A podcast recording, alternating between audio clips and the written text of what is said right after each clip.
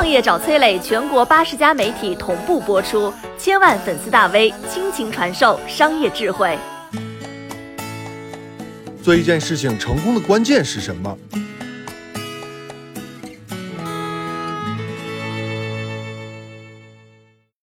四月二十五号，建校一百一十周年的清华大学收到了一份特殊的礼物。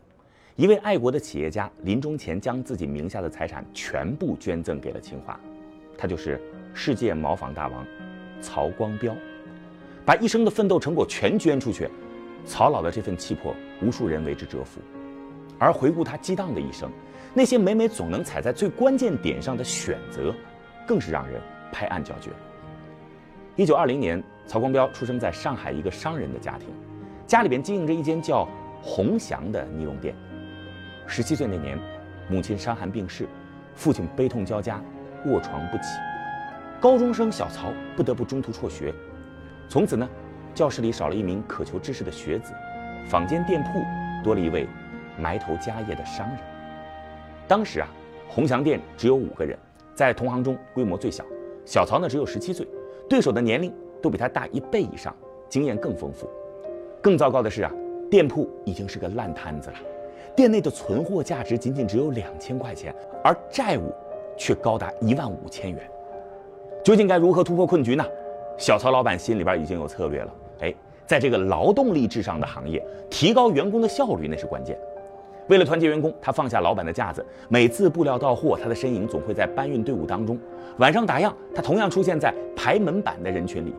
当时啊，封建传统的专制还在商人中流行，而小曹做决定时却可以跟员工一起商量，大家常常争论的是面红耳赤。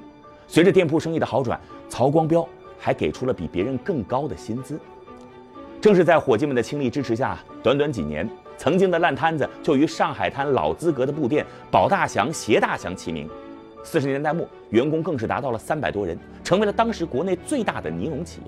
随着产业的扩张，二十六岁的曹光标南下香港，在新的土地上重新创业，这是一次关键选择。彼时香港的纺织业几乎为零啊，他迎来了一次鱼跃龙门的机会。后来，他创办的永兴公司成为世界最大的毛衣生产商。曹光标本人也被尊为香港毛纺界的元老、世界毛纺大王，而曹大佬在海外市场攻城略地的同时，也没有忽略对内地的关注。他清楚其中蕴含着巨大的机遇。一九七八年十一届三中全会前夕，曹光标受邀来到了北京。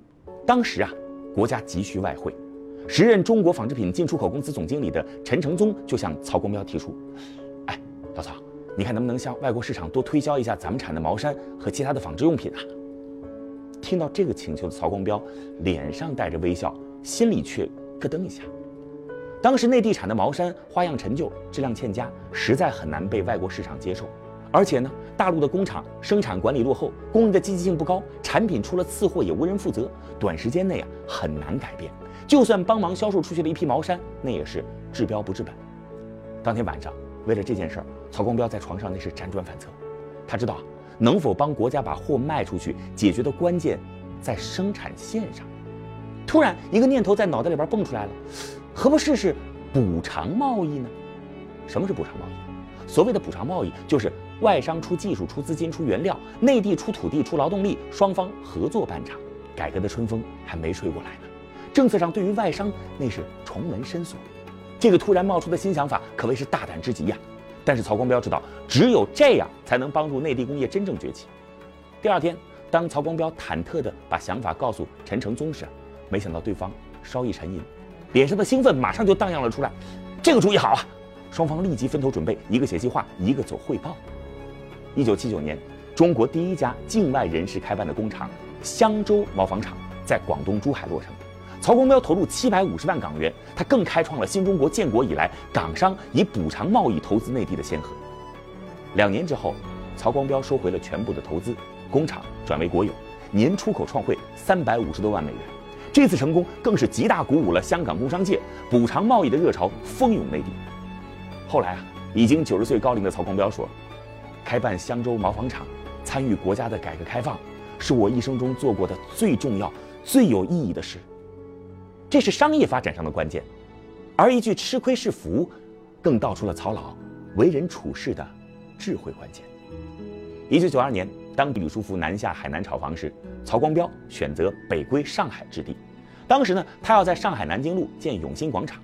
买地的时候啊，他和黄浦区的政府说：“你们的地价开准确一点，我绝不还价。”这次曹光标眼里的关键是什么呢？初来乍到，欲先取之，必先予之啊！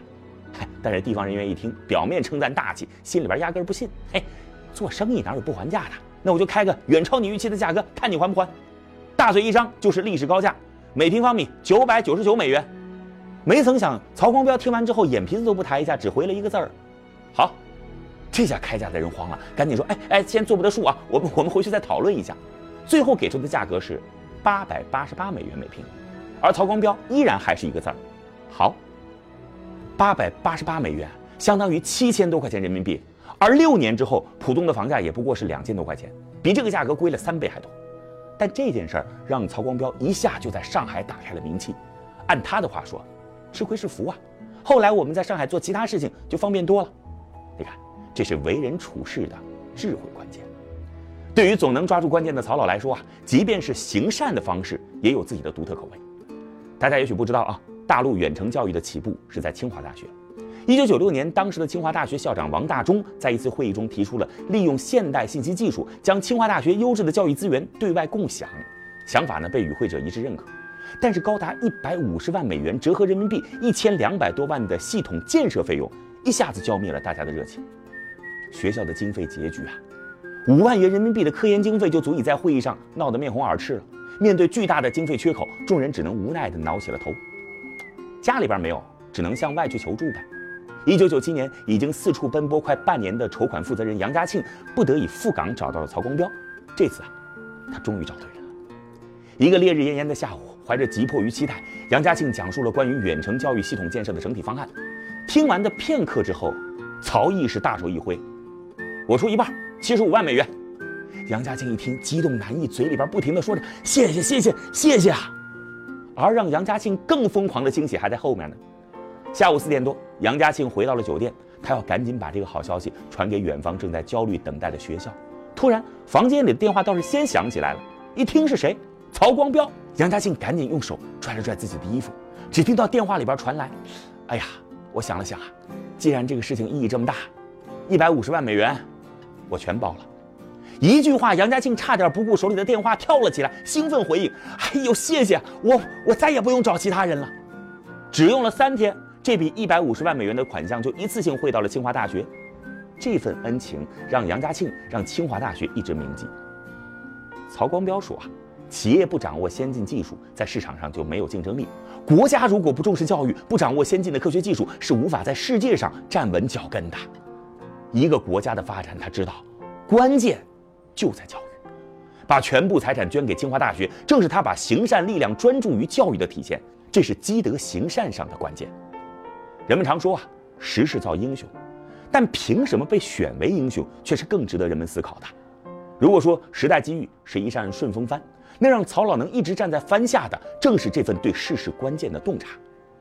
推及到我们日常的生活，找到最关键的点，全力扎下去。事情，往往也就做通了。我是崔磊，很多互联网公司都曾邀请我去分享创业方面的课程，包括抖音、快手、百度、阿里、腾讯等等。我把主讲内容整理成了一套音频课程，里边包含如何创业、如何做副业、优质项目剖析等等，相信啊会对您有所帮助。下拉手机屏幕，在节目简介里边添加我的个人微信，这套课程今天免费送给您，快去领取吧。